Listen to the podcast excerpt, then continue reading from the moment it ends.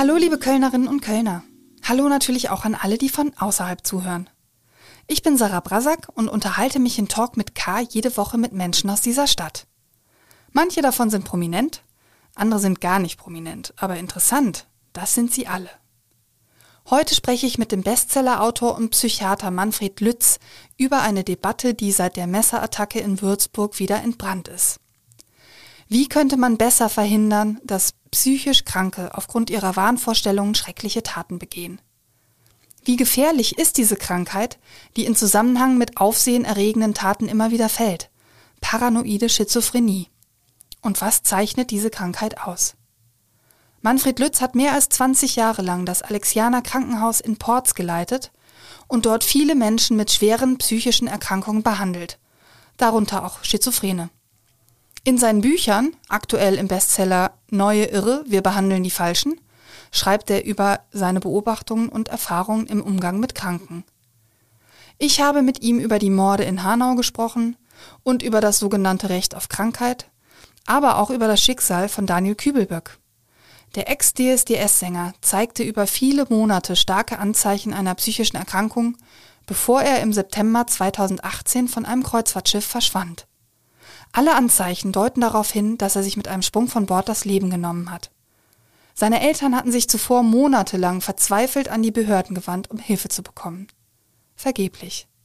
Jetzt aber zum Gespräch.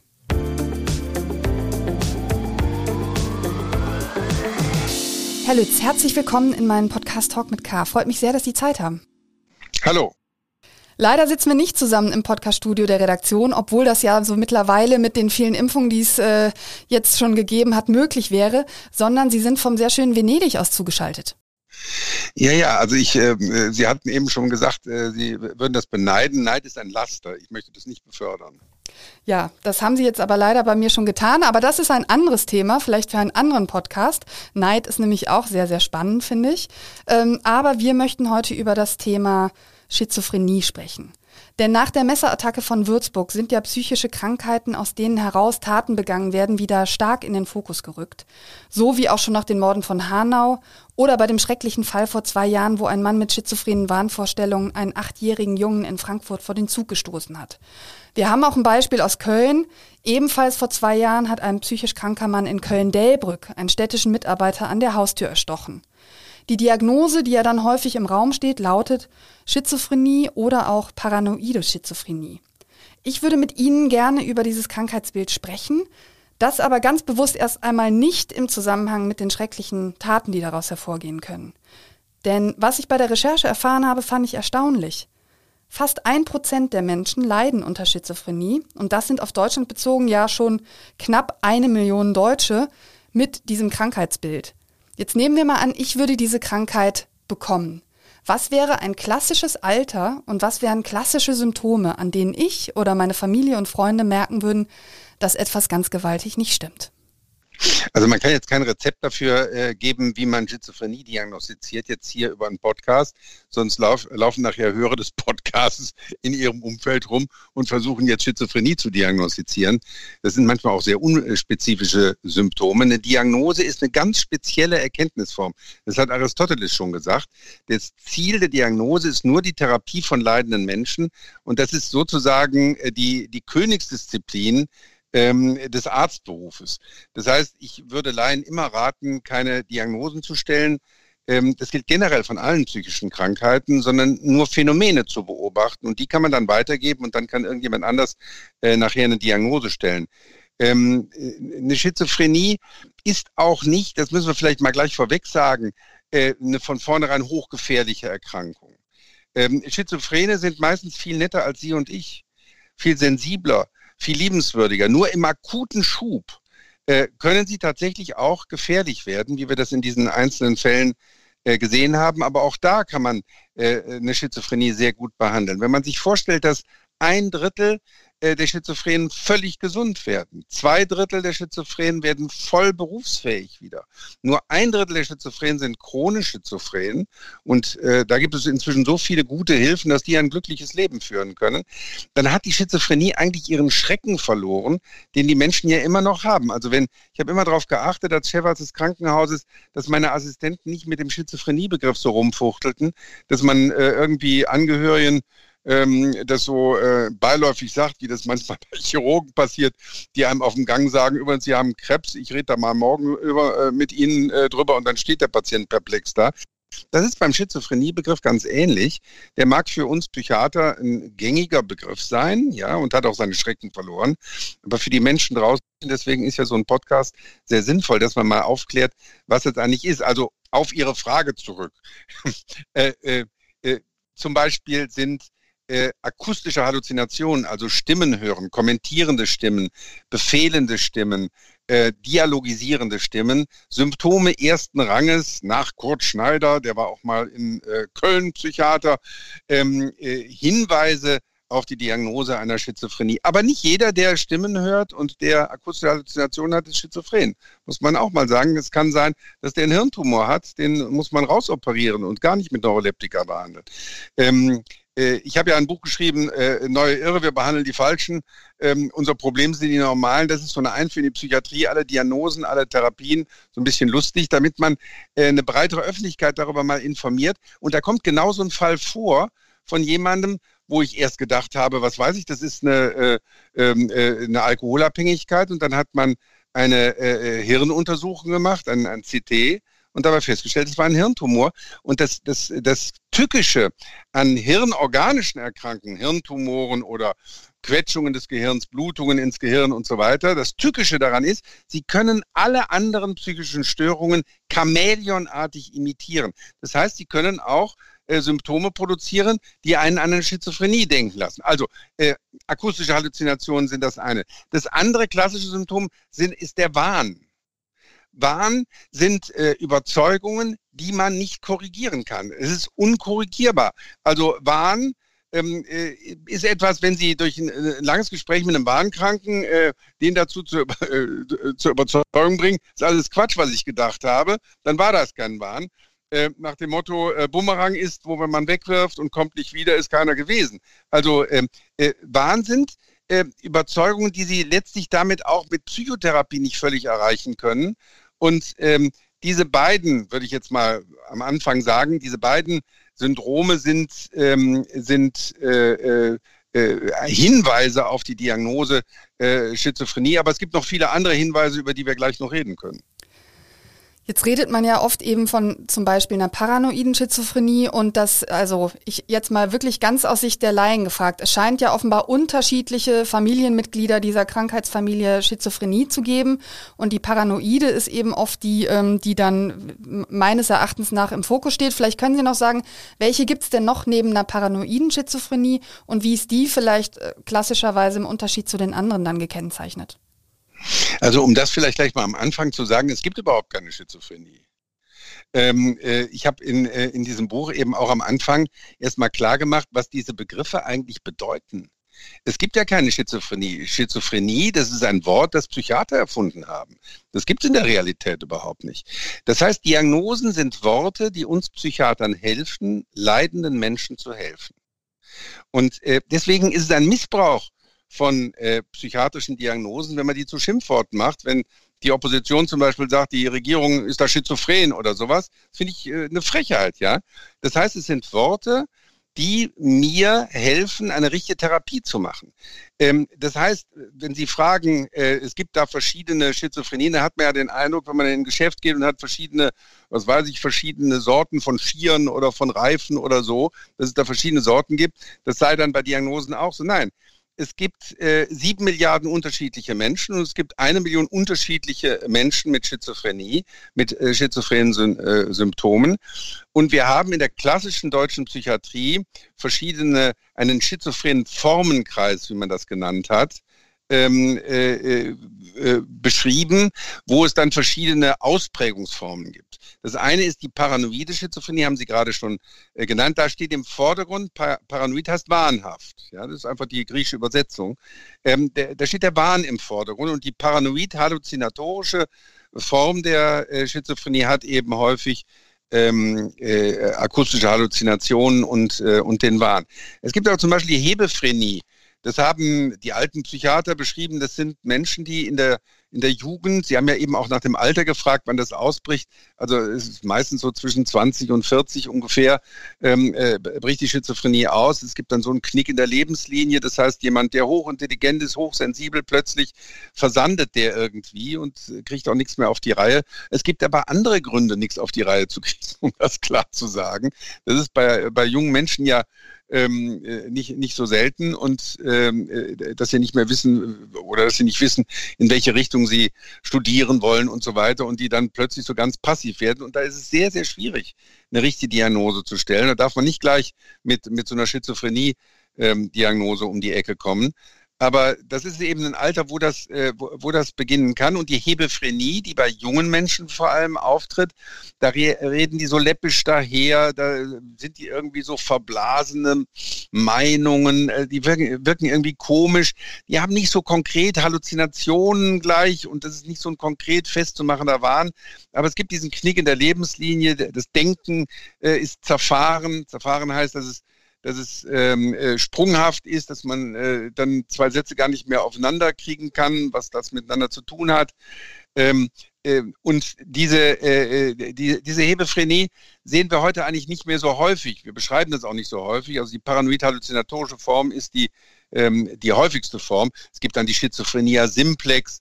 Ähm, das sind dann äh, nur so, äh, da gibt es Antriebsstörungen, so Negativsymptome nennen wir die die man, äh, die man nicht so konkret festmachen kann. Früher sah man noch die Katatonie, das ist vor 100 Jahren, äh, war das in den Psychiatrien so, da stand plötzlich jemand so in so einer komischen Haltung irgendwie verdreht mitten im Raum, ja, wie sich äh, Klein Fritzchen einen Verrückten vorstellt und, ähm, äh, und bewegte sich gar nicht. Ähm, und das war so ein katatoner Anspannungszustand. Diese Formen sehen wir heute äh, kaum noch, weil äh, wahrscheinlich auch unter den neuroleptischen Medikamenten, die ja Heilmittel sind, da müssen wir gleich auch nochmal drüber reden, man kann Schizophrenie heilen. Ein Drittel werden gesund, ja. Das sind nicht Ruhigstellungsmedikamente oder sowas. Aber unter diesen Medikamenten sehen wir bestimmte äh, Formen der Schizophrenie eben auch nicht mehr. Wenn Sie sagen, dass ein Drittel gesund ist, heißt das, dass die Schizophrenie tatsächlich wieder weggeht? Es also nicht nur so ist, dass die im Körper schlummert, weil die Medikamente eben gut wirken? Ja, die Menschen sind dann geheilt, die sind gesund. Ähm, äh, ich habe mit äh, Psychiaterkollegen viel über diese Frage geredet. Ich finde, äh, wir Psychiater sind immer viel zu vorsichtig mit dem Heilungsbegriff. Äh, die, bei Chirurgen ist immer alles geheilt, wenn der, wenn der Patient nicht mehr blutet. Ja? Dann ist er geheilt. Und äh, mit Leuten, die nicht mehr bluten, reden Chirurgen ja bekanntlich kaum. Und äh, sie reden ohnehin wenig. Also auch mit Leuten, die bluten, reden sie sehr wenig. Und ich äh, finde das auch gut. Ich finde, Chirurgen, die sehr viel reden, äh, äh müssen immer erklären, warum die Operation nicht funktioniert hat. Ähm, äh, gute Chirurgen reden eben sehr, sehr kurz, sozusagen nur. Ähm, aber nochmal zum Heilungsbegriff. Natürlich hat jeder auch von uns beiden irgendwelche Störungen, mal er schläft, mal schlecht, ist man nicht konzentriert und so weiter. Und äh, auch in der Psychiatrie mussten sich viele Menschen habilitieren mit äh, wissenschaftlichen Studien. Und dann ist es immer am besten, man untersucht mal, ob jemand, der eine schizophrene Phase hatte, und äh, dann wieder arbeitsfähig ist, der heiratet, der Kinder kriegt und so weiter, ob der nicht vielleicht doch noch ein paar Störungen hat. Und dann kommt erstaunlicherweise raus, ja, da gibt es doch noch ein paar Störungen, die der hat. Mit einem ganz neuen Test hat man das rausgekriegt. Und dann ist Herr Müller äh, habilitiert. Ja. Ähm, ich habe da, äh, ich finde das immer, ich bin da immer etwas skeptisch. Ich finde, äh, gesund ist man, wie Freud gesagt hat, wenn man liebesfähig ist und arbeitsfähig ist und äh, wenn jemand wieder voll arbeitsfähig ist und wenn er wieder seine sozialen Kontakte wahrnehmen kann, ähm, dann ist er für mich gesund und dann ist er auch geheilt. Ja? Und das erlebe ich sehr häufig in der Psychiatrie, dass Menschen zum Beispiel mit einer schweren Depression, haben einen Suizidversuch gemacht, eine schwere Depression, dann sagen vor allem die Angehörigen, ist das heilbar, Herr Doktor? Ist das heilbar? Und, äh, und dann sage ich, ja, das ist heilbar. Depressionen sind heilbar. Sie können mit antidepressiven Medikamenten und Psychotherapie ähm, äh, eine Depression heilen. Ja, so. Und dann sagen die Angehörigen, ja, aber ist denn dann sicher, dass der nicht wieder, äh, dass der nicht wieder depressiv äh, werden kann? Und dann sage ich, nee, das ist natürlich nicht sicher. Natürlich kann der vielleicht wieder depressiv werden.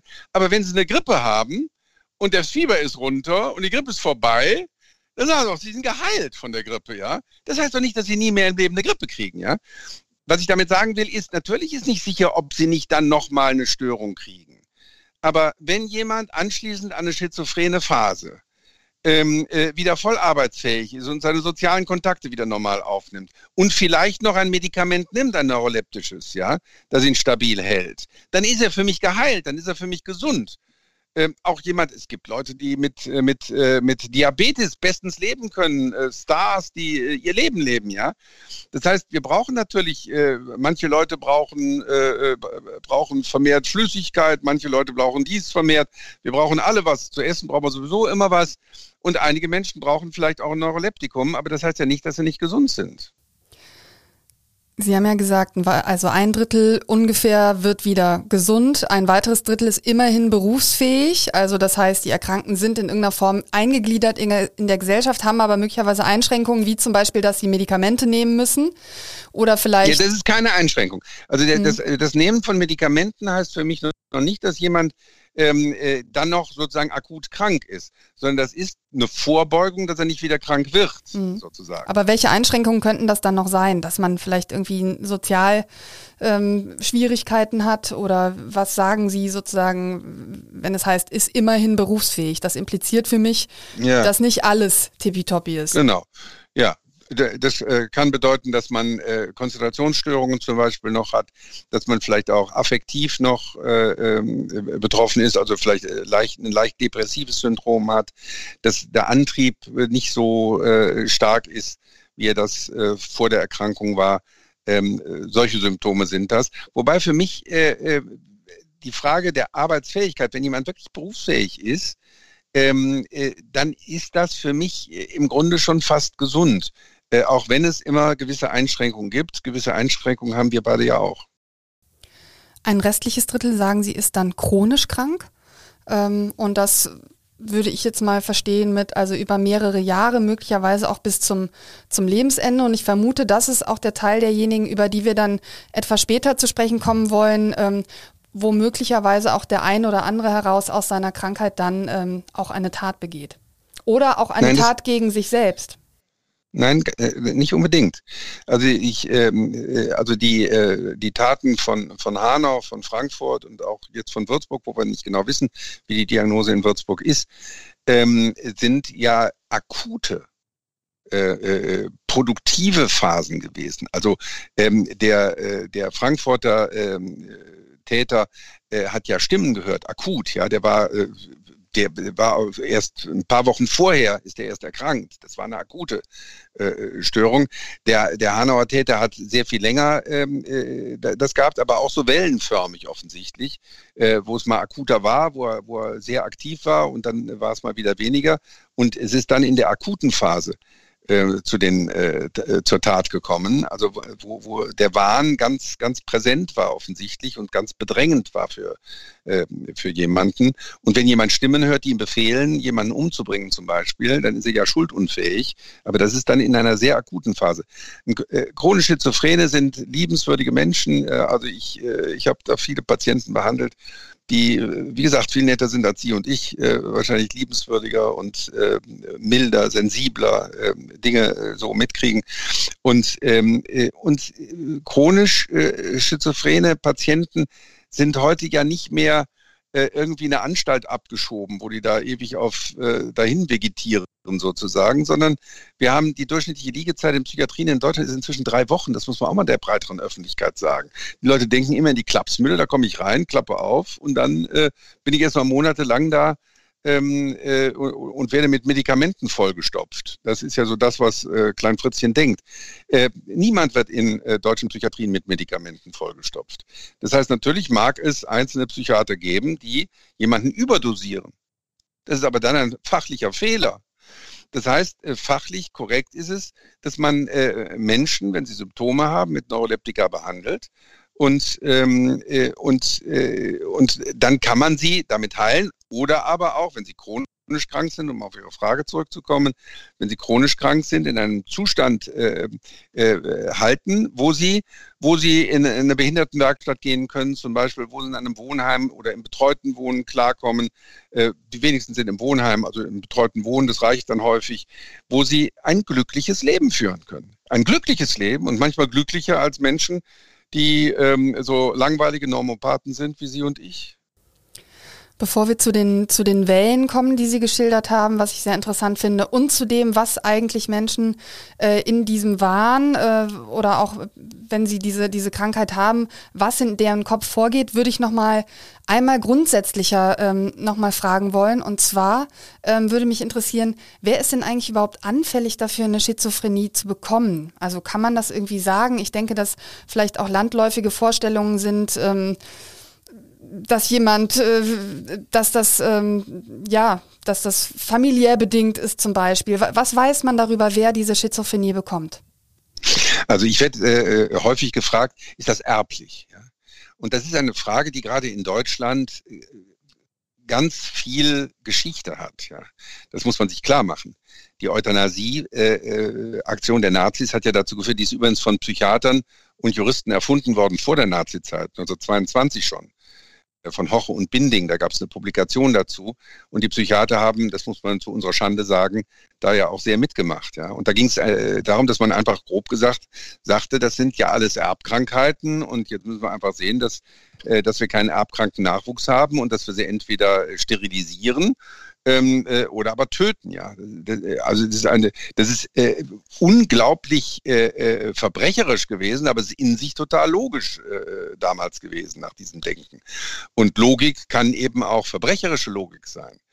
Ähm, und deswegen sind wir bei der Frage Erblichkeit natürlich äh, immer schon sensibilisiert. Und ich glaube, dass die Menschen ähm, äh, immer noch diese Sorge haben, äh, äh ist Schizophrenie erblich? Ja?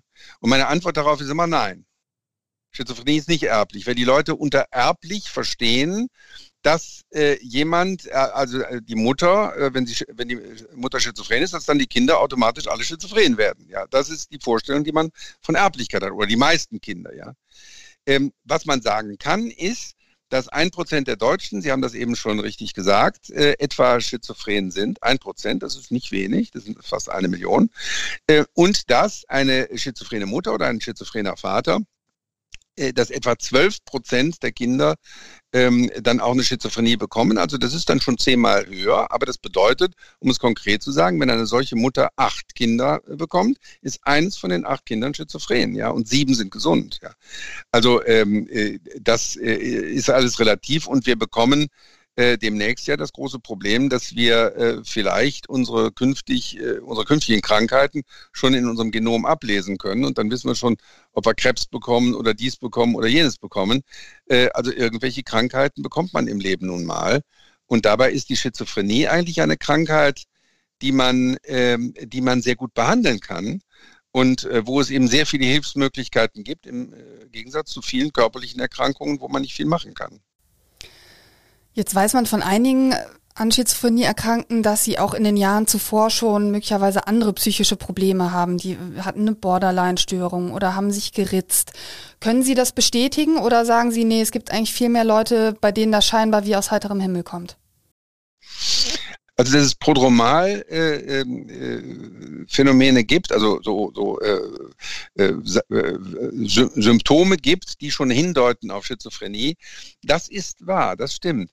Und es ist nicht so, dass die vorher eine, äh, eine Borderline-Störung hatten. Da habe ich ja eben schon was, äh, was zu sagen. Das äh, habe ich in diesem neuen Irrebuch auch nochmal besonders äh, unterstrichen. Man kann nicht sagen, jemand hat eine Schizophrenie oder hat eine Borderline-Störung. Wir beschreiben äh, einen Menschen so in einer bestimmten Phase. Im Nachhinein würde man dann sagen, wenn jahrelang es da so immer schon Symptome gegeben hat und dann irgendwann bricht die Schizophrenie mit der vollen Symptomatik aus, dann wird man im Nachhinein sagen können, das war ein Vorläufersymptom ähm, der Schizophrenie. Das haben wir damals Borderline-Störung genannt, weil wir äh, eben nicht wussten, wie das sich jetzt weiterentwickeln wird. Aber im Nachhinein wird man sagen, das ist sicherlich so ein Durchgangsstadium gewesen. Aber nicht jeder, der eine Borderline-Störung bekommt, um das jetzt auch nochmal zu sagen, bekommt dann eine Schizophrenie. Das ist eine eigenständige äh, Störung und äh, Ähm, man kann auch zum Beispiel eine, eine, eine Depression vorher äh, diagnostizieren und dann stellt man fest, das war wahrscheinlich nur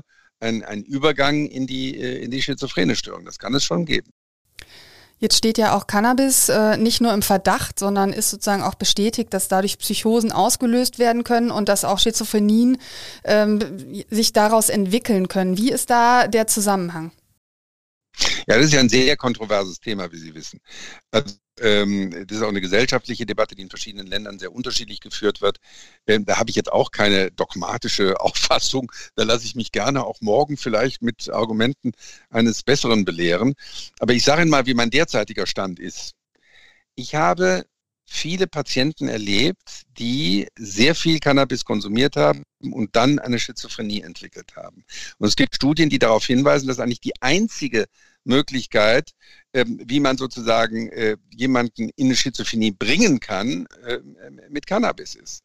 Ähm, es, es, gibt keine, äh, keine Hinweise, dass es irgendwelche anderen Umweltfaktoren gibt, die, äh, die das äh, auslösen. Ähm, es wird zu Recht gesagt, Cannabis ähm, macht weniger körperliche Schäden als Alkohol. Ja? Ähm, äh, Alkohol betrifft alle äh, äh, Organe des menschlichen Körpers und das darf man überhaupt nicht unterschätzen. Und Cannabis ist da viel harmloser als Alkohol.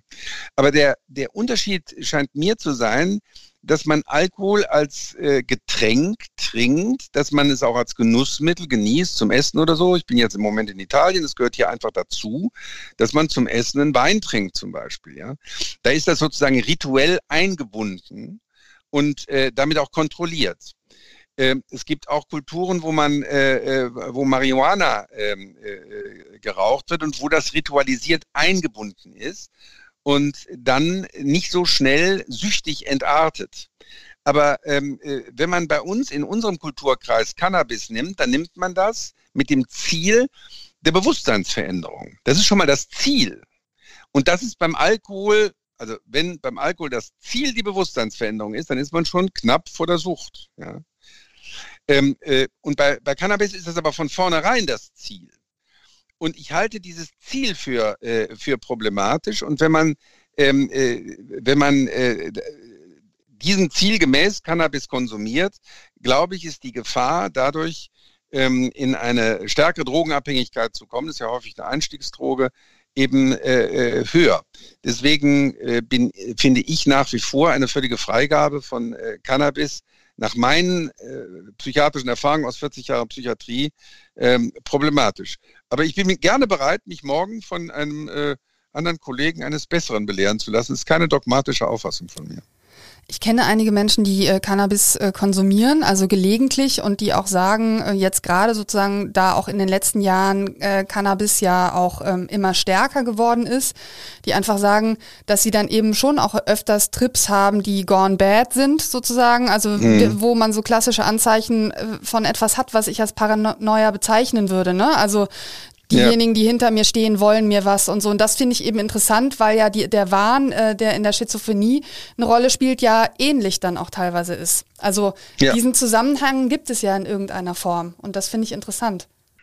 Möglicherweise hat das äh, äh damit zu tun, aber da werden jetzt Ihnen Cannabis-Anhänger wiederum sagen, dass das auch bei einem, äh, ähm, bei einem Delirium, bei einem Alkoholentzugsdelir äh, äh, der Fall ist, dass sie da auch möglicherweise Stimmen hören können und, äh, ähm, und wahnhafte Überzeugungen haben und so. Ähm, äh, aber das ist vielleicht ein Hinweis. Was ich noch bei Cannabis äh, sagen muss, ist, äh, es gibt auch äh, so ein Null-Bock-Syndrom, nenne ich das jetzt mal, was, was die Leute bekommen, wenn sie sehr lange Cannabis nehmen. Das habe ich bei jungen Menschen erlebt. Und da wissen sie, da stehen sie wirklich auch als Psychiater davor und wissen nicht, was, was haben sie jetzt hier eigentlich? Also ist das ein Jugendlicher, der einfach keine Perspektive hat? Ist das ein Jugendlicher, der so ein Cannabis-Langzeitsyndrom hat? Ist das schon eine Schizophrenie simplex? Beginnt da schon eine Schizophrenie? Müsste ich mal einen Versuch machen mit Neuroleptika? Äh, ist das eine Depression? Ja? Oder, oder äh, ist das vor allem, äh, müsste man nur das Umfeld äh, des Jugendlichen ändern? Das sind sehr schwierige ähm, äh, Situationen. Wir haben bei den Alexianern ähm, so ein Projekt in, äh, in Rodenkirchen. Das gibt es auch immer noch. Proberaum heißt das, wo junge Leute einfach mal so kommen können. Und dann beobachtet man das mal ein paar Wochen und Monate und sieht dann, in welche Richtung äh, sich das entwickelt. Für uns Psychiater ist das immer sehr, sehr schwierig zu diagnostizieren. Jetzt haben Sie ja als Psychiater jahrzehntelang Schizophrenien auch behandelt. Was macht denn die Krankheit aus ärztlicher Sicht interessant? Ich liebe meine schizophrenen Patienten. Ich finde, die, das sind unglaublich sensible und auch fantasievolle Menschen. Ich kann mich an einen Patienten erinnern, zum Beispiel, der jetzt leider schon verstorben ist, der mich äh, begrüßte im Krankenhaus, der hatte immer so ein ganzes Warnsystem, ja, der, der schenkte mir ganze Galaxien, ja. Der, der, der kam immer sehr höflich und sagte, Herr Dr. Lütz, ich will Sie gar nicht lange, äh, lange stören, aber ich äh, schenke Ihnen jetzt sechs Milliarden Galaxien. Und passen Sie auf, dass Sie, dass Sie äh, aus dem Sternbild so äh, und so nichts, äh, dass, dass, dass da nichts passiert und, und so. Und ich wünsche Ihnen noch einen schönen Tag. So. Ähm, äh, also äh, mit einer gewissen Distanz, ja, also man, die Ich-Umweltschranke ist bei Schizophrenen sehr durchlässig. Deswegen äh, haben die manchmal sozusagen so eine sakrale Atmosphäre fast um sich herum, ähm, dass man ihnen nicht zu nahe kommt, ähm, um diese Ich-Umweltschranke nicht zu irritieren. Ähm, aber ich habe äh, oder ich habe einen Patienten gehabt, hochintelligent, muss man ja auch mal äh, betonen, Schizophrenie geht nicht mit einer Einschränkung der Intelligenz einher. In der akuten Phase sind sozusagen die Intelligenzfaktoren nicht abrufbar. Ja, das ist klar, wenn man mit, mit dem Wahn und mit diesen Halluzinationen beschäftigt ist. Aber Schizophrene sind oft hochintelligente äh, Menschen, die Hochschulabschlüsse haben und so. Und plötzlich ist dann diese, äh, diese äh, Psychose ausgebrochen.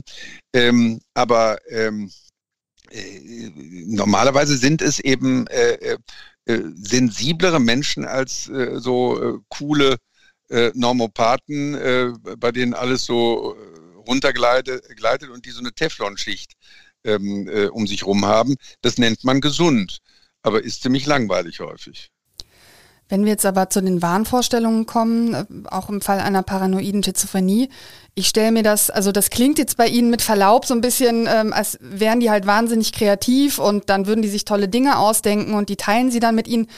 Ist das nicht auch unheimlich leidvoll? Ich meine, das sind doch Menschen, die dann oft das Gefühl haben, sie werden bedroht, sie werden beobachtet, jemand will ihnen was, jemand will sie umbringen, ja. Auch das ist ja ein häufiges ähm, äh, Thema.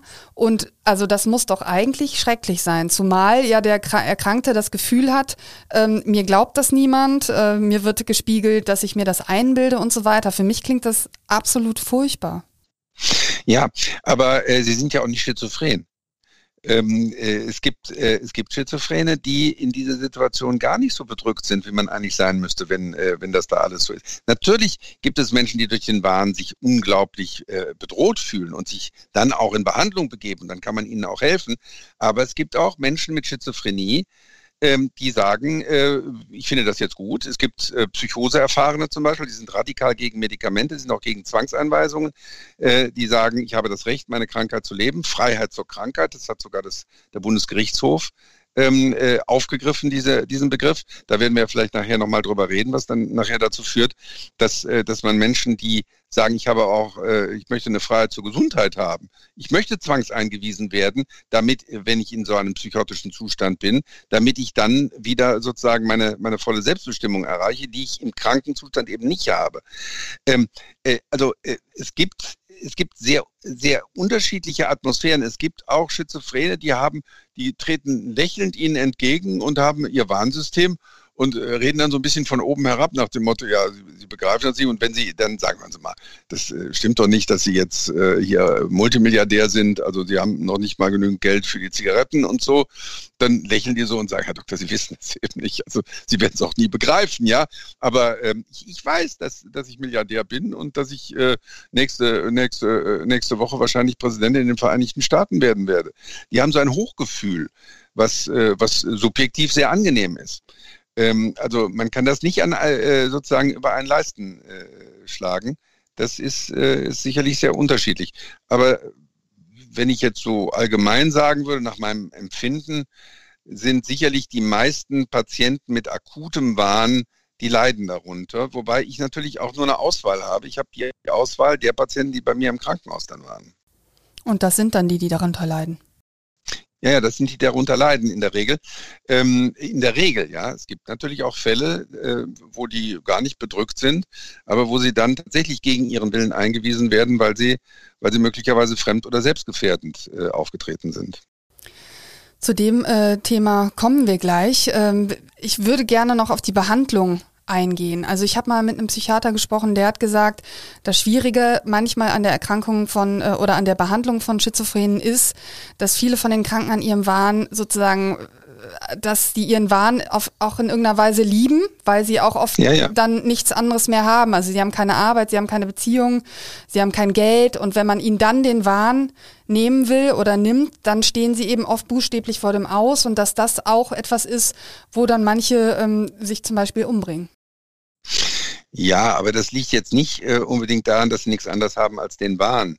Ähm, äh, ich äh, trete ja mit diesem Thema äh, des Buches Neue Irre auch im Kabarett auch auf, auch im Senftöpfchen in, in Köln zum Beispiel und mache dann so eine Warnstimmung vor und, äh, äh und äh, unterbreche meinen Vortrag plötzlich und sage dann, im Moment ist irgendetwas merkwürdig hier. Sie haben sich gerade an die Nase gefasst. Wollen Sie mir damit irgendetwas sagen? Und der Herr da drüben, der hat gerade seine Beine übereinander geschlagen. Das ist möglicherweise ein Zeichen für mich. Irgendetwas Unheimliches passiert jetzt im Raum. Irgendetwas, auch Sie nicken jetzt gerade. Ich sehe Sie ja am Mikrofon und gucken mich so eigenartig an. Möglicherweise haben Sie irgendetwas vor, was ich nicht genau ähm, äh, rauskriegen kann. Aber jetzt ist mir plötzlich klar, der Herr, der hier vorne sitzt in der ersten Reihe, der hat das alles organisiert. Der hat ihnen gesagt, dass sie die Beine übereinander schlagen. Der hat das gemacht. Ja, der liegt, der ist schuld an dieser ganzen Situation. Und dann sage ich dem Publikum immer, äh, haben Sie das, das war doch unheimlich, diese, diese Warnstimmung. Und haben Sie gemerkt, wie erleichternd es, es ist, einen Wahn zu haben? Dass man weiß, dieser Mann hier vorne, der hat das alles organisiert. Das heißt, es ist naiv zu denken, ähm, man kann diesen Wahn dann einfach loswerden. Dann hat man wieder diese unheimliche Warnstimmung, dass hier irgendwas los ist, was man nicht genau ähm, äh, einschätzen kann. Äh, das heißt, man muss dann mit Medikamenten in der Regel, äh, mit Neuroleptika, ähm, den Wahn direkt behandeln, also die Grundstörung behandeln, dass, dass, dass, äh, dass, dass Ich sich sozusagen wieder stabilisiert. Und dann kann der Mensch auf den Wahn verzichten. Und dann, das war für mich als junger Psychiater immer höchst eindrucksvoll, sie haben einen völlig verrückten Menschen aufgenommen, der Stimmen hörte, Wahnvorstellungen hatte. Und nach sechs Wochen unter neuroleptischer Behandlung, medikamentöser Behandlung, gar nicht viel Psychotherapie, äh, sagt derselbe Patient äh, Ihnen, also Herr Doktor, was habe ich denn da für einen Quatsch gedacht? Wie kommt man denn in so eine Situation? Ich habe ja da Zeug gedacht. Das ist doch unglaublich. Und Stimmen gehört, die waren mir so bewusst, wie, wie wir jetzt miteinander reden. Also völlig distanziert von diesem Wahn durch diese Behandlung mit Neuroleptika. Das klappt nicht in jedem Fall. Aber wenn man weiß, dass das funktionieren kann, dann engagiert man sich natürlich dafür, dass Schizophrene auch in, in eine vernünftige Behandlung wenigstens kommen und die Chance haben, äh, von ihrem Wahn sich zu distanzieren und ihr eigenes Leben zu leben. Kommen wir zu denjenigen Menschen mit Schizophrenie, die zu Tätern werden. Das ist jetzt wahrscheinlich die eine Million Dollar Frage, aber das ist ja auch gerade die Debatte, die geführt wird. Kann man in irgendeiner Form im Vorhinein erkennen, dass jemand, der psychisch auffällig ist, an Schizophrenie leidet, jemand ist, der dann auch potenziell gefährlich wird? Was oder was macht es wahrscheinlicher, dass jemand zum Täter oder zur Täterin wird? Das ist natürlich ein ganzes, also wenn, wenn wir das jetzt, wenn ich Ihnen das jetzt so sagen könnte, dann könnten alle, die uns zuhören, sofort als Gutachter tätig werden und damit hätten wir diese Situation nie mehr. Das stimmt aber natürlich nicht. Es gibt sehr erfahrene forensische Psychiater, die Gutachten machen in diesen Fragen und dann äh, das Risiko einigermaßen abschätzen können. Das sind natürlich ganz viele Kriterien. Also, äh, ich nehme mal äh, ein Kriterium, was wirklich hochgefährlich ist, wenn jemand imperative Stimmen hört, also akustische Halluzinationen befehlenden Charakters, die ihm befehlen, einen Menschen umzubringen. Das ist natürlich hochgefährlich. Das ist überhaupt keine Frage. Aber auch wenn jemand sich wahnhaft verfolgt fühlt von allen möglichen und sich dann meint, verteidigen zu müssen, indem er dann Menschen umbringt äh, oder so, ist das äh, natürlich hochgefährlich. Also wenn jemand akut äh, äh psychotisch ist.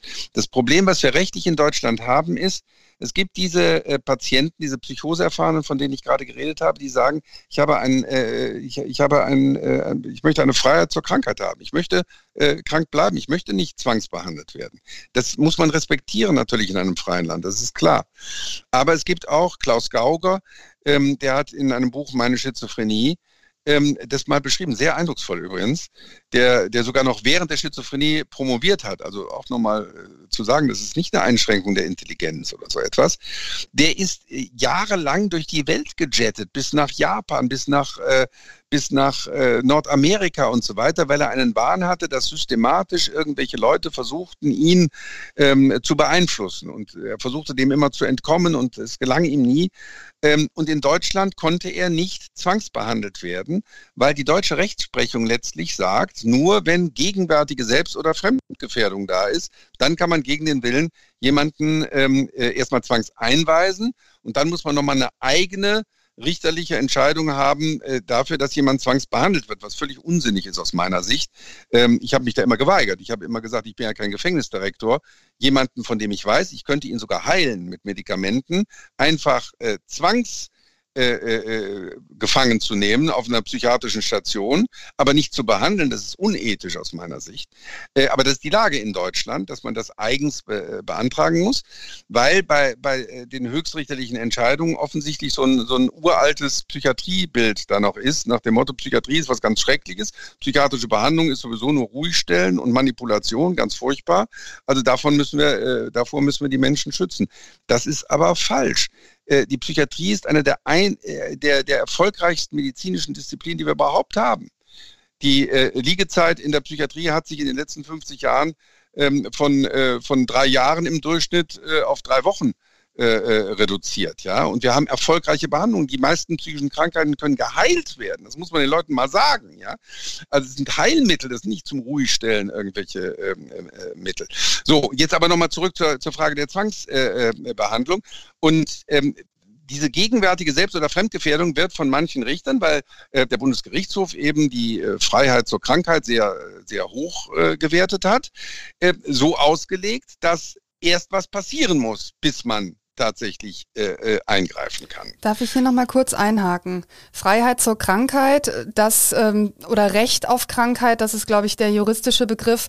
Das suggeriert ja jetzt erstmal, dass die Kranken wissen, dass sie krank sind, aber keine Medikamente wollen. Aber faktisch ist es ja so, dass gar keine Krankheitseinsicht vorhanden ist. Das heißt, die äh, denken ja im Wahn, sie seien normal und die anderen glauben es ihnen eben nicht. Das finde ich ist ja nochmal was anderes. Einfach, dass es ja eine Krankheit zu sein scheint vielleicht sogar die einzige, das weiß ich nicht, wo eben dazugehört, dass man dann oft gar nicht weiß, dass man krank ist.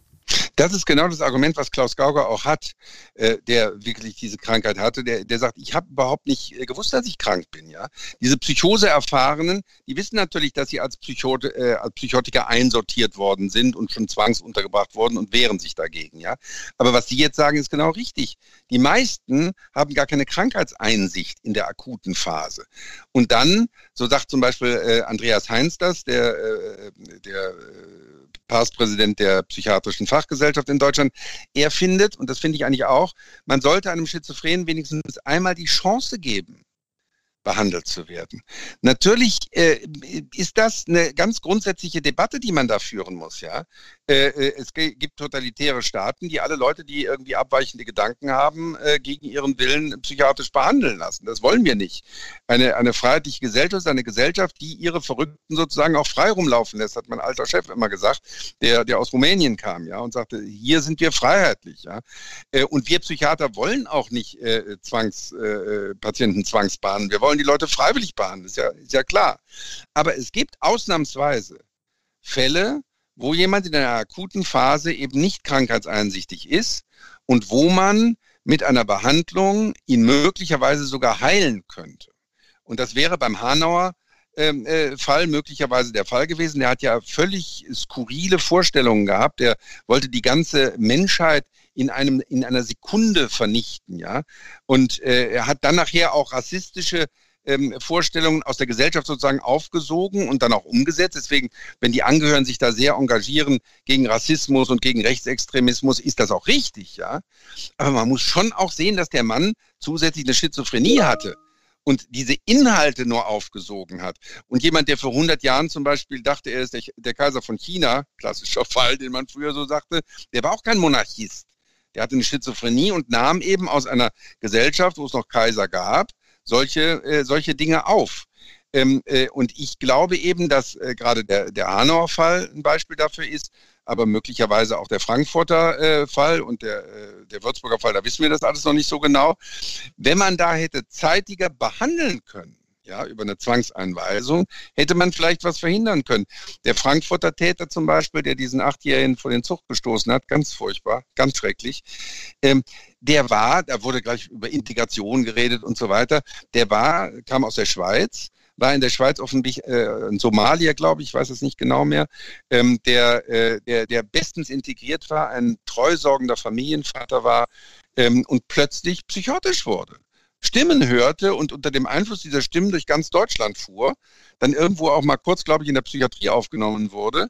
Aber weil man in Deutschland jemanden da nicht festhalten kann, wenn er nicht gegenwärtig selbst oder fremdgefährdend ist, dann bis Frankfurt gefahren ist und dann ähm, äh, kam es dort zur Katastrophe. Also ich glaube, wir brauchen in Deutschland eine Debatte darüber, ähm, über die Abwägung zwischen Freiheit und Sicherheit und auch darüber, ob es nicht auch äh, sozusagen, ob eine Zwangsbehandlung nicht, wie Klaus Gauger, der selbst diese, äh, diese Krankheit ja hat, ob eine Zwangsbehandlung nicht im Sinne der Selbstbestimmung des Patienten sein kann, weil der Patient sich im Krankenzustand fremdbestimmt äh, äh erlebt durch die Krankheit, durch die fremden Stimmen, die ihn da äh, leiten, sodass er sich nicht selbst leiten kann.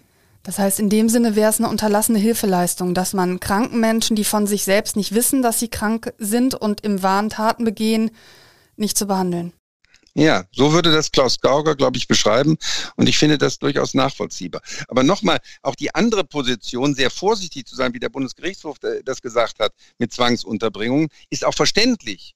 Aber wir brauchen die Debatte darüber und wir müssen vor allem uns klar machen, was der Preis ist, wenn wir wenn das Pendel zu extrem in die Richtung von Freiheit zur Krankheit äh, äh, ausschlägt.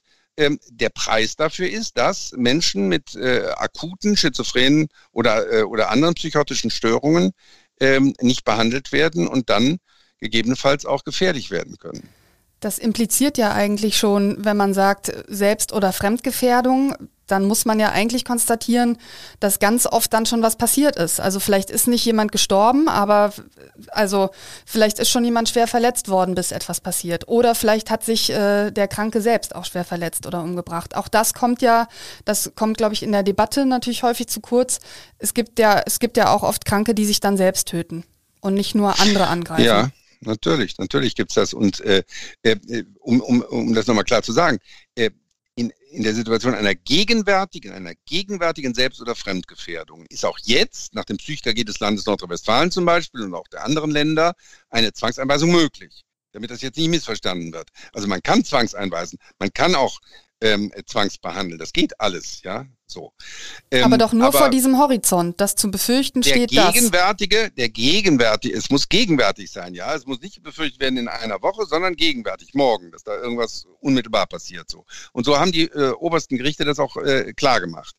Aber früher gab es eher die Möglichkeit, dass man unter der damaligen Entmündigung, das ist heute das Betreuungsrecht, ähm, äh, jemanden einweist, ähm, und auch gegen seinen Willen behandelt, nur aufgrund der Tatsache, dass er akut psychotisch ist. Und das ist heute angesichts dieser Debatte um Freiheit zur Krankheit ähm, äh, sind Richter da sehr, sehr zurückhaltend. Und viele Psychiater versuchen das auch gar nicht mehr, weil sie beim zuständigen Gericht schon, äh, schon wissen, die, äh, das kriege ich nie durch. Also lasse ich es. Ist aber auch eine große Verantwortung dann für einen Psychiater, letztlich ja dann zu sagen, okay, ich lasse es und am Ende ist was passiert, oder? Ja, aber wenn Sie immer wieder das äh, beantragt haben und der Richter Ihnen immer wieder gesagt, ah, haben Sie es immer noch nicht begriffen, äh, der, ist ja nicht gegenwärtig, der ist verrückt, ja, das äh, sehe ich auch, aber der ist nicht, der hat noch nichts gemacht. Der ist nicht äh, gegenwärtig selbst oder fremd. Ich kann nicht eine Million Schizophrene in Deutschland äh, zwangsunterbringen. So, so, so laufen dann die, äh, die Argumente. Und ich plädiere ja nur dafür, dass das Pendel etwas mehr äh, hin auch zur Möglichkeit einer Zwangsbehandlung bei akuten psychotischen äh, Situationen ausschlägt und dass man nicht so vollständig auf einer ideologisierten ähm, äh, Selbstbestimmungslinie äh, fährt. Ich würde gern auf die einzelnen Taten auch zu sprechen kommen, weil ich glaube, daraus kann man jeweils auch ähm, interessante Dinge ableiten, die mit der Krankheit zu tun haben. Beim Täter von Hanau zum Beispiel, der hat sich ja auch von rechten äh, sozusagen Netzwerken oder auch Bedrohungsszenarien geleitet gefühlt. Und da habe ich mich gefragt, kommt es eigentlich häufiger vor, dass Kranke in ihrem Wahn dann Muster aufgreifen, die gesellschaftlich aufbereitet sind? Schon. Ja, natürlich, natürlich.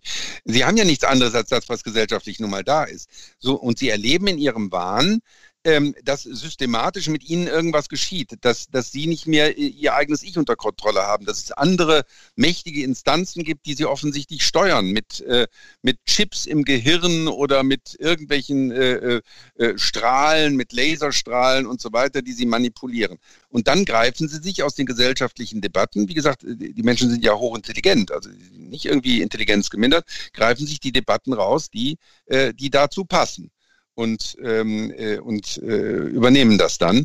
Und das hat der, der Hanauer Täter ja in einem ähm, äh, Hans-Ludwig Kröber, das ist eigentlich Deutschlands bekanntester äh, forensischer Psychiater, hat in der Zeit einen, einen sehr differenzierten Artikel über diesen Hanauer Fall geschrieben.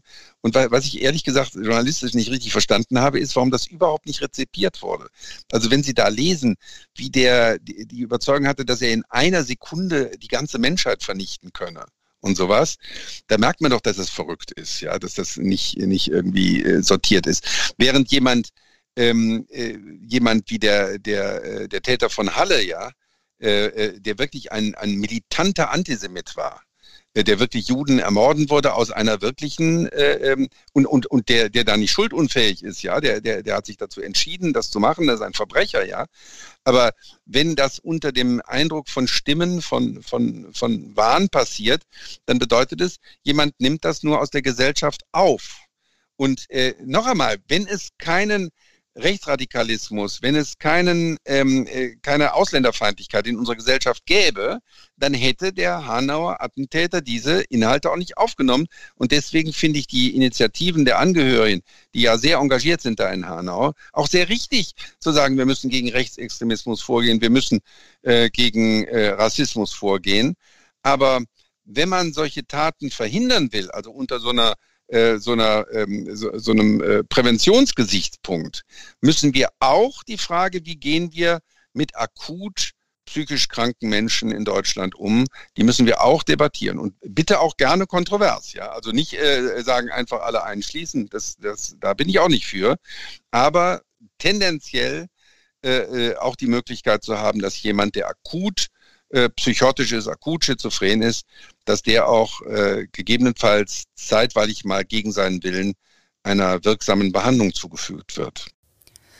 Jetzt lese ich auch im Kölner Stadtanzeiger zum Beispiel, aber natürlich auch in anderen Medien Deutschland häufiger Gerichtsprozesse, wo dann auch jemand umgebracht worden ist und im, im Mittelpunkt, also der Täter, meistens sind es ja Täter, nicht Täterinnen, ähm, ist dann aber auch zu lesen von äh, Menschen, die vermeintlich gegen Drachen oder Hexen angekämpft haben oder Sorge hatten, mit Spinnengift getötet zu werden. Also das sind dann keine politischen Warngebilde, sondern extrem auch kreative, ähm, äh, sage ich jetzt mal, ähm, Vorstellungen, die jenseits dieser politischen Vorstellungen sind. Wie ist das ja, so ja. im Verhältnis sozusagen, wenn Sie jetzt mal auf Ihre Patienten gucken oder Patientinnen, die Sie behandelt haben? Wie oft mischt sich das mit so politischen Vorstellungen und wie oft ist das einfach sozusagen auch märchenbuchhaft, im, im, im Guten wie im, im Grauenvollen natürlich? Ja, also die, äh, die, das ist ja immer eine Mischung. Also auch der Hanauer Täter hatte ja immer noch Vorstellungen, die märchenbuchartig waren. Also äh, Menschheitsvernichtungen und äh, sowas, so apokalyptische Vorstellungen, die, ähm, die jetzt äh, mit Politik eigentlich nichts zu tun hatten. Ja, ähm, also das kann man äh, bei, bei klassisch psychotischen äh, Phänomenen überhaupt nicht unterscheiden. Sie müssen allerdings unterscheiden, zum Beispiel bei Menschen, die aus afrikanischen Kulturen kommen, wo man an Dämonen glaubt, wo man an Hexen glaubt und so weiter. Da ist sozusagen, wenn die dann glauben, sie sind besessen irgendwie, das ist gar nicht krank. Das ist sozusagen das, was kulturell dort geglaubt wird. Und äh, ich weiß noch, wir hatten in, äh, mal, mal eine portugiesische Patientin, die glaubte, sie sei von bösen Geistern besessen. Und wir haben, äh, war natürlich gleich auf dem Trip möglicherweise eine Psychose, eine Schizophrenie oder sowas, also als Verdachtsdiagnose. Und dann haben wir mit den Angehörigen gesprochen, dann stellte sich heraus, in dem, äh, in dem Dorf glauben alle an Hexen. Ja, so. Und ähm, beziehungsweise an, an, äh, an äh, an Besessenheit und solche Phänomene. Ähm, also da diese Unterscheidung ist wichtig. Die Unterscheidung zwischen politischen Inhalten und eher so märchenhaften Inhalten, ähm, die würde nicht sehr weiterführen, weil, weil es äh, das in Reinkultur dann bei einem äh, schizophrenen Kranken nicht gibt. Äh, aber was mir an dieser Stelle nochmal sehr wichtig ist, ist, psychisch Kranke sind statistisch gesehen weniger häufig straffällig als normale, also hüten sie sich vor normalen. Ja? Also die Vorstellung, dass das Problem ist auch ein Medienproblem, dass Taten von Schizophrenen zum Beispiel sofort in den Medien sind, weil sie so skurril sind, ja, weil, weil, weil sie so merkwürdig sind. Während äh, äh wir Normale, wir, wir, äh, wir morden äh, vernünftig. Ähm, und äh, äh, also das ist strategisch, äh, es hat auch irgendwelche Gründe und das ist nicht so spektakulär. Und das, das suggeriert dann, dass äh, Schizophrene zum Beispiel gefährlicher sind. Also äh, was man sagen muss, dass Schizophrene außerhalb der akuten Phase sind die weniger gefährlich als Sie und ich. Ja? Außerhalb der akuten Phase. Von der man aber natürlich dann nicht immer weiß, wann sie auftritt und wie häufig sie bei jemandem auftritt, der dann erkrankt ist. Mich würde noch mal interessieren, also wenn es dann zu so einer Tat kommt, äh, also auch gut, dass Sie sagen, dass das eben äh, auch absolut unwahrscheinlich ist, aber eben passieren kann in solchen Schüben. Wer ist denn dann meistens gefährdet? Also wenn ich jetzt nochmal auf diese Prozesse zurückkomme, über die ich dann lese, auch im Kölner Stadtanzeiger, dann sind es ja meistens eher die Angehörigen. Also weil die es sind, die mit den Erkrankten zu tun haben, die vielleicht auch manchmal aus Sicht des Erkrankten oder der Erkrankten unbequeme Forderungen stellen, etwas möchten.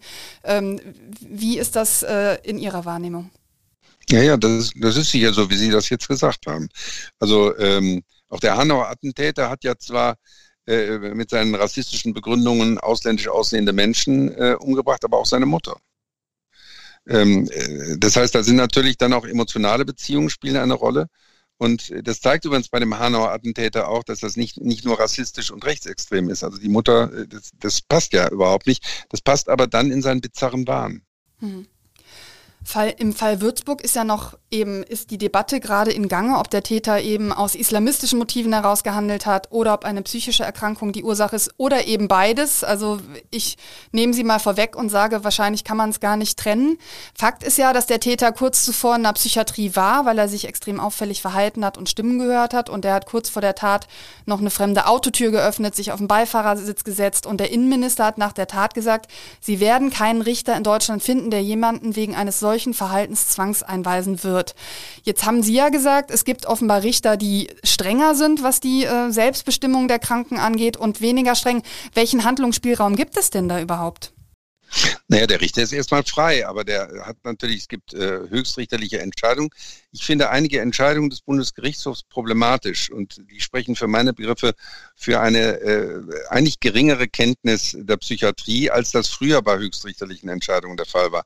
Wir waren ja in den 70er Jahren, in den 80er Jahren, wo ich angefangen habe in der Psychiatrie, da war Psychiatrie noch ein gesellschaftliches Thema also auch in Köln, ja, da wurde die, die Psychiatrie-Enquete des Bundestages, da wurde die Psychiatrie äh, erneuert, die, äh, ähm, die Patienten wurden entlassen, die Großkliniken wurden äh, zum Teil geschlossen, aber jedenfalls reduziert. Das, da war ein richtiger Aufbruch und es gab eine gesellschaftliche Debatte, die gibt es zurzeit nicht.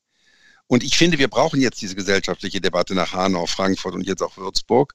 Und ähm, ich finde es auch äh, ein bisschen naiv, äh, dass wir darüber diskutieren, ob der jetzt äh, Allahu Akbar gerufen hat oder nicht. Ja, Danach, daran will man jetzt den Islamismus festmachen. Das finde ich zu wenig. Also die die Attentäter vom äh, vom 11. September äh, 2001, es waren hochgescheite äh, Akademiker, die äh, als Schläfer äh, erstmal unauffällig waren und dann plötzlich diese Tat gemacht haben, die präzise bis ins Letzte vorbe vorbereitet war. Und die waren, vorher waren die völlig unauffällig. Das war ja das, äh, dadurch äh, trat der Effekt überhaupt, das, dieser Terroreffekt auch ein. Während, während der Täter von Würzburg, der hat eine Woche vorher sich in, in, irgendwie auf den Beifahrersitz eines fremden Autos gesetzt und wollte, äh, wollte da nicht, äh, nicht mehr raus. Und daraufhin ist er in die Psychiatrie gekommen. Also das, das, da kann man ja schon dran fühlen, dass das Primäre äh, da offensichtlich die Störung war. Wenn der ja, und der, äh, und der hat ja das Messer auch nicht, noch, noch nicht mal vorher äh, von zu Hause mitgebracht, sondern der hat im, äh, der hat sich ein Messer gegriffen, einfach aus dem Supermarkt und spontan in einer Eingebung, wir wissen nicht, wie, vielleicht hat er Stimmen gehört in dem Zeitpunkt, ich weiß es nicht. Ja, also man kann keine Ferndiagnose machen, das will ich auch nochmal sagen. ob der Täter von Würzburg schizophren ist oder nicht, weiß ich nicht. Also äh, äh, beim Hanauer Fall, beim Frankfurter Fall gibt es äh, seriöse Gutachten. Da weiß ich das nicht. Aber eine psychische Auffälligkeit hat der Würzburger Täter mit Sicherheit gehabt. Äh, der war ja am Anfang des Jahres, hat er schon mit Messern rumgefuchtelt und Leute bedroht, war da schon in der Psychiatrie, sollte begutachtet werden. Das kann nur so sein. Man kann nur in der Psychiatrie behandelt werden, wenn es eine Diagnose gibt. Sonst kann man nicht zulasten der Krankenkassen behandelt werden. Also eine psychische Störung lag jedenfalls vor. Wie das diagnostisch aussieht, müssen wir jetzt nochmal abwarten. Ähm, dass er Stimmen gehört hat, das sagen Sie mir jetzt, das habe ich noch gar nicht mitbekommen. Ähm, äh, das wären natürlich schon so Hinweise, dass es vielleicht in diese Richtung geht. Aber dann muss man noch mal sagen, ähm, ich finde, dann sollte man doch die Islamismusdebatte nicht angesichts eines Kranken führen, sondern angesichts von Hunderten von nicht kranken Islamisten, die wirklich äh, äh aufgrund ihrer Ideologie gefährlich sind und Gefährder sind. Die hören keine Stimmen. Die setzen sich nicht plötzlich ähm, äh, auf den Beifahrersitz eines Autos, aber sind äh, äh, umso gefährlicher sozusagen. Ähm, mir geht es einfach darum, dass wir fachlich kompetenter mit diesen Fragen umgehen und nicht sozusagen reflexartig gucken, äh, hat der, der sich rassistisch geäußert, hat er sich islamistisch geäußert, äh, war er integriert oder nicht oder, oder so etwas. Also, und dann, die Debatten kennen wir. Aber über Psychiatrie kennen sich die Leute offensichtlich immer noch nicht aus. Es gibt mittelalterliche Vorstellungen davon und deswegen ist das aus dem Blick. Und das halte ich für tatsächlich im ernsthaften Sinne für gefährlich. Ich halte es für gefährlich, weil damit die Prävention äh, in einem wichtigen Bereich ausgeblendet wird. Also ich, äh, ich würde mal äh, die kühne These aufstellen, wenn es, äh, wenn es keine Ausländerfeindlichkeit ähm, und keine, äh, kein Rechtsextremismus in Deutschland gäbe, hätte der Hanauer Täter möglicherweise aus anderen Motiven gegebenenfalls auch getötet. Dann andere, ja. Ähm, äh, und äh, das wäre beim Würzburger Täter möglicherweise so ähnlich gewesen. Jetzt ist ja, wenn man darüber debattiert, wie man solche Fälle verhindern kann, Sie haben gerade das Stichwort Prävention genannt, ist ja sicherlich so, dass Familienmitglieder zum Beispiel eine wichtigere Rolle spielen könnten oder müssten. In dem Zusammenhang ist mir eingefallen das Schicksal von Daniel Kübelböck, ähm, der Vater ja. dieses Ex-DSDS-Sängers, der ja im September 2018 spurlos verschwunden ist von einem Kreuzfahrtschiff, sich vermutlich von Bord gestürzt hat der hatte ja die Behörden vor dessen Tod eigentlich seit Monaten darauf hingewiesen, also regelrecht verzweifelt, dass mit seinem Sohn etwas nicht in Ordnung ist, dass der psychisch krank ist. Es hat eigentlich niemand reagiert, weil eben keine Selbstgefährdung, keine Fremdgefährdung in irgendeiner Weise wahrnehmbar war. Daniel Kübelberg hat sich dann auf einem Kreuzfahrtschiff eingebucht, hat dort in seiner Kabine mehrmals randaliert, hat sich selbst verletzt wurde dann zum Schiffsarzt geschickt, dort war niemand und dann eben verliert sich seine Spur. Also aller Voraussicht nach ist er eben über Bord gegangen. Es gibt keine andere Erklärung. Das ist doch für, für Familienmitglieder absolut tragisch, wenn sie merken, ähm, da stimmt was nicht und wir haben Angst um den und wir haben vielleicht auch Angst, dass der was tut. Aber eigentlich kann niemand etwas tun. Also ich finde es sehr gut, dass Sie dieses Beispiel bringen, weil äh, das nochmal diesen anderen Aspekt äh, deutlich macht. Es gibt auch eine Selbstgefährdung durch die Psychose. Ja.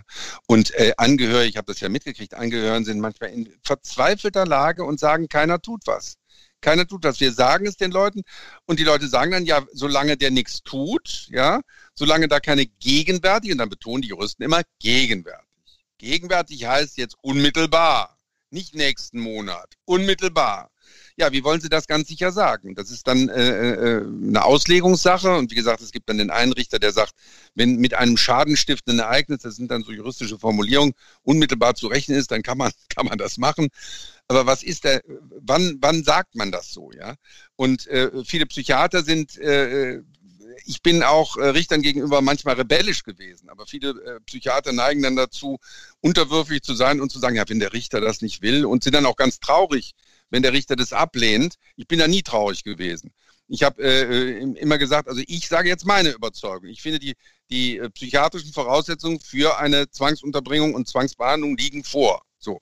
Und wenn der Richter ähm, äh, sagt, aber ich äh, bringe den nicht äh, unter, dann halte ich das für eine Fehlentscheidung. Das sage ich dem Richter dann auch gegebenenfalls.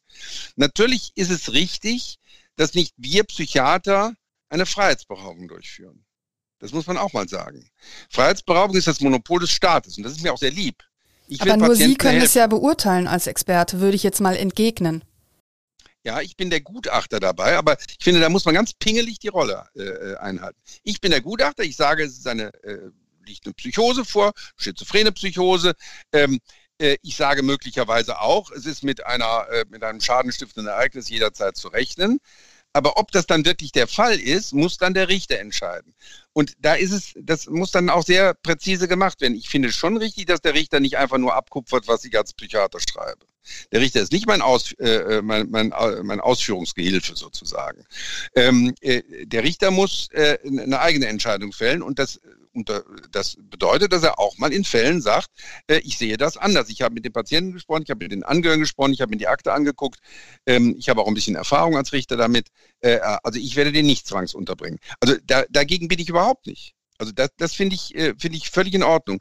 Aber wir haben im Moment durch höchstrichterliche Entscheidungen des Bundesgerichtshofs eine Situation, dass die Tendenz bei den Richtern generell ist, ähm, äh, Zwangsunterbringungen unter fast allen Umständen zu vermeiden und es ganz eng auszulegen, ähm, äh, die, diese gegenwärtige Selbst- oder Fremdgefährdung oder die Behandlungsbedürftigkeit und so.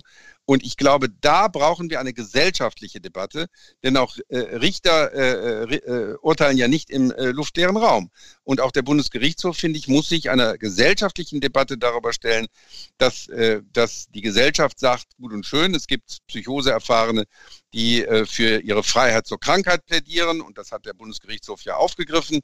Ähm, aber äh, wir, die Gesellschaft, wir wollen auch, äh, dass für unsere Sicherheit gesorgt wird. Und, äh, und äh, Patienten wie Klaus Gauger zum Beispiel wollen auch, dass ihre Selbstbestimmung durch Zwangsbehandlung ähm, wieder äh, möglich wird, die sie äh, über Jahre ähm, äh, nicht hatten, weil sie krank waren.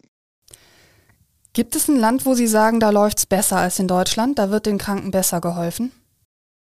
Also Klaus Gauger sagt in Spanien, da, da ist ihm geholfen worden dann und äh, seitdem geht es ihm gut und er kann Bücher schreiben und äh, hält Vorträge überall und, äh, und so. Ähm, ich kenne jetzt die Rechtssysteme der anderen Länder nicht, äh, nicht so genau. Ähm, und äh, unabhängig von diesen anderen Rechtssystemen äh, ist es so, dass wir in Deutschland hier ähm, unsere Debatte führen müssen.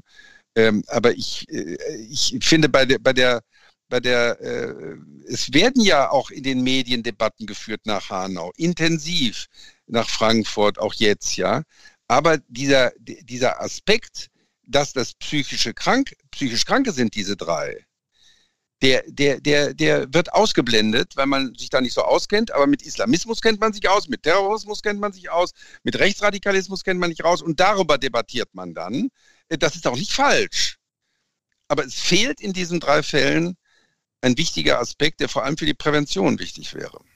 Ich habe jetzt zum Beispiel im Zusammenhang mit Würzburg aber durchaus auch ähm, Stimmen von Psychiatern wahrgenommen, die zum Beispiel Forderungen haben, dass der Betreuungsschlüssel viel besser werden muss. Mit anderen Worten, es gibt eigentlich gar nicht genug Angebote, Personal, Psychiater, um psychisch Kranke engmaschig zu betreuen. Das war so ein Argument. Würden Sie das unterschreiben oder sagen Sie auch, naja gut, wenn der Richter ähm, dann aber sagt, äh, der, der kann gar nicht ähm, zwangseingewiesen werden, ist auch das vergeblich. Also kein Psychiater wird Ihnen sagen, dass äh, wenn wir etwas mehr Zwangsbehandlungen bekämen, wir die Patienten nicht mehr betreuen können. Das, was Sie da gehört haben, heißt, dass äh, insgesamt ähm, die, die Betreuung schwierig ist. Wir haben nicht genügend Pflegekräfte in vielen Bereichen, das gilt ja auch im psychiatrischen Bereich natürlich. Ähm, und äh, das hat auch ein bisschen mit dem Image der Psychiatrie zu tun, ja. Da muss man auch eben aufpassen, wenn die Öffentlichkeit Psychiatrie karikiert, äh, dass da Leute, äh, Leute äh, in, äh, äh, in Zwangsjacken gesteckt werden, die gibt's überhaupt nicht mehr, ja. Ähm, dass, äh, dass Leute da nur mit Medikamenten ruhig gestellt werden. Kein Mensch stellt äh, Patienten ruhig mit, äh, der verantwortlich ist mit Medikamenten, das sind Heilmittel, ja.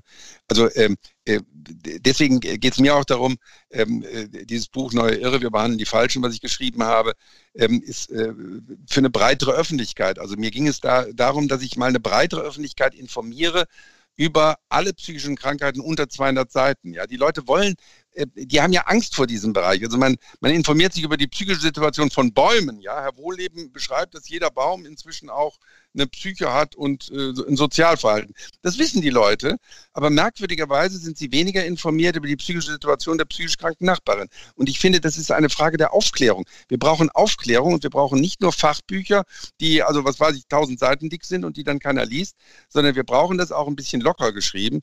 Und ich habe das ja nicht nur von führenden Fachleuten lesen lassen, sondern auch von meinem Metzger, damit es allgemeinverständlich ist. Und natürlich ist es eine Gratwanderung, wenn ich auch im Kabarett auftrete, im, äh, im Senftöpfchen und so, nicht? Über psychische Krankheiten im Kabarett auftreten, soll man das? Aber ich möchte ganz gerne, dass Menschen, die sich eigentlich nie für psychische Krankheiten am liebsten interessieren würden, nach dem Motto, kann ich mich ja immer noch darüber informieren, wenn es mal soweit ist, dann können sie das nicht mehr. Und wenn ein Drittel der Deutschen irgendwann im Leben mal psychisch krank werden und die zwei Drittel anderen Deutschen irgendwelche Angehörigen haben, die psychisch krank sind, dann ist es einfach äh, unverständlich, warum die Leute so wenig Ahnung von diesem Bereich haben. Und da, darum ist es mir in diesem Buch Neue Irre gegangen, da eine breitere Öffentlichkeit wirklich, äh, wirklich zu informieren. Und dann kann man auch substanzieller zu solchen politischen Fragen diskutieren wie Hanau, äh, Frankfurt, Würzburg. Jeder kann das weil Sie gerade sagten, eigentlich kennt äh, jeder Menschen, die eine psychische Erkrankung haben oder die sogar eine Schizophrenie haben. Ähm, ich habe auch mal gelesen, dass zum Beispiel viele an Schizophrenie Erkrankte am Ende in der Obdachlosenszene sind, weil sie eben oft durch sämtliche Hilfsraster fallen, weil sie ja selbst sagen, ich brauche keine Hilfe, ich bin nicht krank und, und dann eben auch Angebote verweigern. In der Tat, ich meine, ich wohne in der Kölner Innenstadt. Man sieht zum Beispiel ja oft Menschen, die laut Selbstgespräche führen, die schimpfen, ja, mit anderen, die nicht da sind. Ist das tatsächlich so? Dass da ein Großteil sozusagen möglicherweise auch an dieser Krankheit leidet? Und wenn ja, wie naja. geht man damit um? Weil die sind ja furchteinflößend, sage ich mal. Wenn jemand rumrennt und laut gegen andere Leute schimpft und man weiß nicht, wer gemeint ist und so weiter, dann denkt man ja mal, wechsle ich die Straßenseite, was mache ich jetzt? Ja, ja. Äh, also äh, in anderen Ländern, in Amerika zum Beispiel, ist es tatsächlich so, dass äh, die psychiatrischen Behandlungen nur wenige Tage dauern. Das hat mit dem Versicherungssystem und so zu tun, sodass sie tatsächlich die Schizophrenen und die psychisch Kranken vielfach in den Gefängnissen finden. Ja, so war das im Mittelalter mal. Da hat man die Irren sozusagen eingesperrt. Ja. Und äh, die, moderne Psychiatrie, die moderne Wissenschaft hat ja deutlich gemacht, das sind Krankheiten, die man auch behandeln kann. Und was Sie beschreiben, äh, das stimmt auch. Tatsächlich gleiten viele Menschen dann ähm, aufgrund der psychischen Krankheit in die Obdachlosigkeit ab, ins äh, ähm, äh, einfach gleiten sozial ab. Und weil sie keine Krankheitseinsicht haben, kommen sie dann auch nicht äh, in eine wirksame Behandlung. Also es wäre auch eine, ein Akt der Humanität, ähm, mehr Zwangsbehandlung zu machen. So paradox das jetzt klingt, ja. Ähm, äh, aber ich denke, nach dem la langen Podcast äh, wird jemand verstehen, was wir damit meinen. Also ähm, es wäre ein Akt der Humanität. Natürlich jetzt nicht äh, das wieder übertreiben. Das ist ja selbstverständlich. Aber dass man, wie äh, Andreas Heinz es sagt, einem äh, schizophrenen Patienten wenigstens einmal die Chance gibt, neuroleptisch behandelt zu werden es kann dazu führen, dass er geheilt wird. Es muss nicht, ja. Es gibt auch Patienten, die äh, kriege ich mal auch mit Neuroleptika nicht geheilt. Aber es könnte ja sein. Und, äh, und diese Chance den Menschen zu geben, äh, darum geht's hier. Und nicht Leute, Leute, äh, äh dass, dass wir Psychiater gerne Leute äh, zu irgendwas zwingen. Das ist ja Quatsch. Ich höre daraus, es ist eine schwierige Debatte, wenn Sie selbst eben sagen, ähm, ich möchte das auch nicht immer entscheiden müssen. Ne? Ich beobachte eben nur, dass es oft dann dazu führt, dass Kranke nicht geheilt werden, die keine, die, die keine Krankheitseinsicht haben. Ich hoffe, dass diese Debatte jetzt nach Würzburg vielleicht dauerhafter in Gang kommt, dass sie nicht nach drei Wochen wieder weg ist und dass sich tatsächlich was, was tut. Wie groß ist da aktuell Ihre Hoffnung? Vielleicht die letzte Frage. Also nachdem wir jetzt ja drei Fälle haben, die, die so spektakulär öffentlich sind, ist meine Hoffnung einfach, dass Menschen wie Sie, die stellvertretende äh, Chefredakteurin des Kölner Stadtanzeigers und andere Journalisten ähm, diese Debatten aufgreifen, und das tun wir ja jetzt hier schon, ähm, und diese Debatten wirklich führen, äh, sodass man wenigstens zum Thema Rechtsradikalismus, äh, Rassismus, Islamismus noch die Zusatzdebatte hat, wie gehen wir mit, äh, mit psychisch Kranken um, die äh, sozusagen fremdbestimmt werden von ihrer Erkrankung. Herr Lütz, vielen Dank für dieses Gespräch. Bitteschön.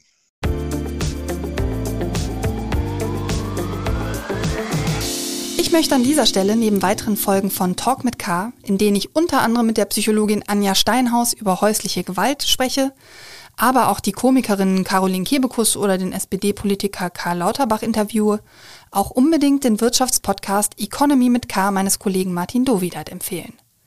Beide Podcasts, also Talk mit K und Economy mit K, finden Sie auf unserer Internetseite, konkret unter ksda.de slash podcast. Oder aber, indem Sie das Stichwort Kölner Stadtanzeiger bei einer Podcast-Plattform Ihres Vertrauens eingeben. Sie können die Podcasts dort natürlich auch kostenfrei abonnieren, um keine neue Folge zu verpassen. Ich melde mich nächste Woche wieder und sage bis dahin Tschüss und auf Wiederhören.